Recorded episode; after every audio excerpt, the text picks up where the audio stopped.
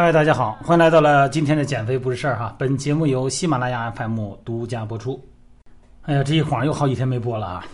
这两天呢，有几位朋友给我留言哈，说这个力量训练的时候啊，每组中间这个间隔时间长短有没有讲究啊？说是有的说是多歇会儿好，有的说呢你别歇那么长时间啊，肌肉都歇的不兴奋，都凉了，得趁热打铁。那今天这话题呢，可能很多女孩如果只注重有氧训练的，可能就听糊涂了啊。什么组间不组间的？简单介绍一下啊，一语概之。有氧训练呢，它是长时间的不间断的中低强度的全身性的，这是有氧训练的属性啊。那么力量训练呢，甭管是局部肌肉力量啊，还是全身肌肉力量，那个你一口气练半小时、二十分钟，一般受不了。啊，因为的心率很高，所以说呢，都是一组一组进行。啊，你比方说练胸也好，或者是呃练一些复合训练也好，组与组之间要有间隔，哎，好把这个血糖啊，把这个糖分恢复过来啊，这个叫 ATP 三磷酸腺苷啊，提供能量的这个物质呢，让它有一个周转的空间，你不能连着做。因为连续的有氧训练可以，它是低强度的，但是力量训练它主要是糖酵解嘛。你要是连续做的话，它恢复不过来，必须有组间休息。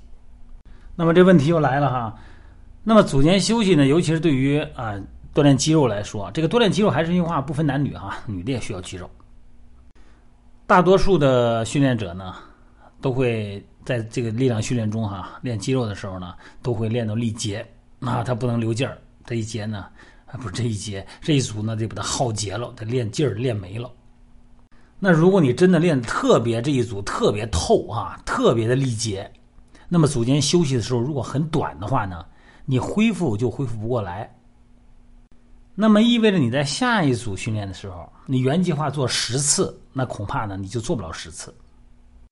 那你可能就会降低重量来做相同的次数，那这就是短时间的组间。那其实这种情况呢，对增肌、对肌肉刺激呢是不利的，啊，因为啊更少的机械张力嘛。当然了，你要是练完这一组歇半天，然后发半天语音，再看看抖音，那你再回来，估计那是真凉了。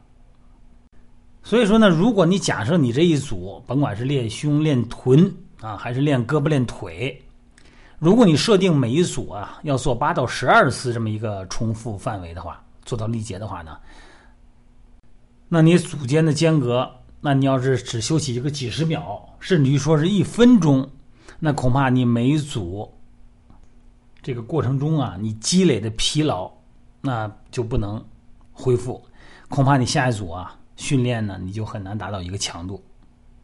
所以说这个呀，要平衡一下你的运动表现。所以说，在一次训练中呢，能够让咱们比较完美的结合重量。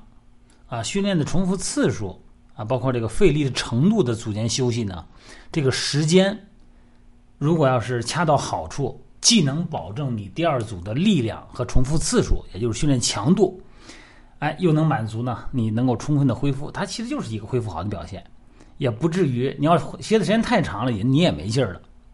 所以说一般来说呢，如果是八到十二次的力竭的话呢，你组间间隔呢怎么就得一分钟以上啊，大概是。六十秒、八十秒左右。还有一点哈，就是对于普通的健身者来说，你的训练周期比较短，你身体恢复的能力比较弱。那这个时候呢，你的组间间隔呀，你宁可长一点也不能太短了。因为首先你要预防损伤嘛，是吧？你真要是拉伤了，那就不值当的了。那么用一个可操作性的概念来描述呢，就是任何能让咱们每组能够至少做个五六次。当然肯定是做到力竭的程度哈，那这个时候呢，你下一组你还能做个五六次，至少五六次啊，咱们每次不是八到十二次嘛？那这个时候那个组间休息的时间啊，这就是比较理想的了啊，对增肌呢就是很理想的。但是还有很多人有这种情况，就是你练的时候，你很快就没劲儿了，但是你一旦把这个重量停下来以后哈，你发现。好像你并没有怎么完全的使这个劲儿使干净，你还有劲儿，但是你一上手呢，它确实是没劲儿了。这就是你选择的重量可能太重了。举个例子说，引体向上嘛，你啪往单杠上一吊，做俩，第三个就开始蹬腿儿，就上不去了。哎呀，怎么弄都上不去，然后一松手跳下来了。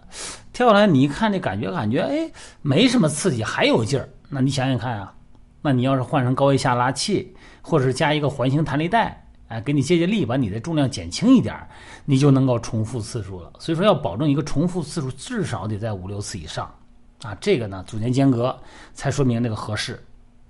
其实你重量选轻一点，多做几个是可以的。局部的肌肉疲劳对于增肌是有帮助的啊。这也是每组，比方说，甚至你做到二十次，做到三十次，也能像每组做到八到十二次那样，带来相似的增肌效果的原因。那么从理论上来说啊，大重量低次数啊，能够马上募集到大多数的肌纤维，那身体快速动员哈。而小重量多次数呢？最终呢，也是力竭呀，啊，也会因为局部疲劳呢，募集到大多数的肌纤维，最终呢，达到相同的刺激效果。那么咱们局部肌肉发生疲劳的时候呢，本身呢，呃，应该停止肌肉收缩，是吧？啊，但是你的神经系统呢，会让肌肉发出信号，让它继续收缩，并且呢，控制下去，最终呢，把这个肌肉这个劲儿啊，一点儿不留，完全榨干，一滴不剩。但有一个问题啊，并不是所有的疲劳都是局部的，还有一种疲劳叫中枢性疲劳，就是神经疲劳。咱们人体呢，大多数的局部疲劳啊，会形成一个反馈的回路啊，导致了咱们神经疲劳。那这个神经疲劳怎么来的呢？你看啊，乳酸升高，乳酸大量堆积，就会产生中枢性疲劳。你比方说这个大强度啊，短时间间歇。能够提高所谓的生长激素和乳酸哈，但是呢，确实容易导致中枢神经疲劳，那从而呢就抑制了肌肉收缩的信号。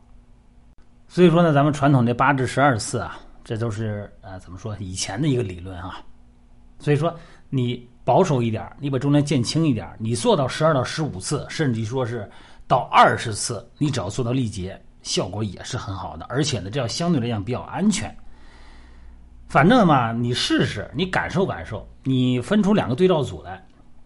你比方说，你这一周的循环，你用你传统的八到十二次啊，大重量短间歇。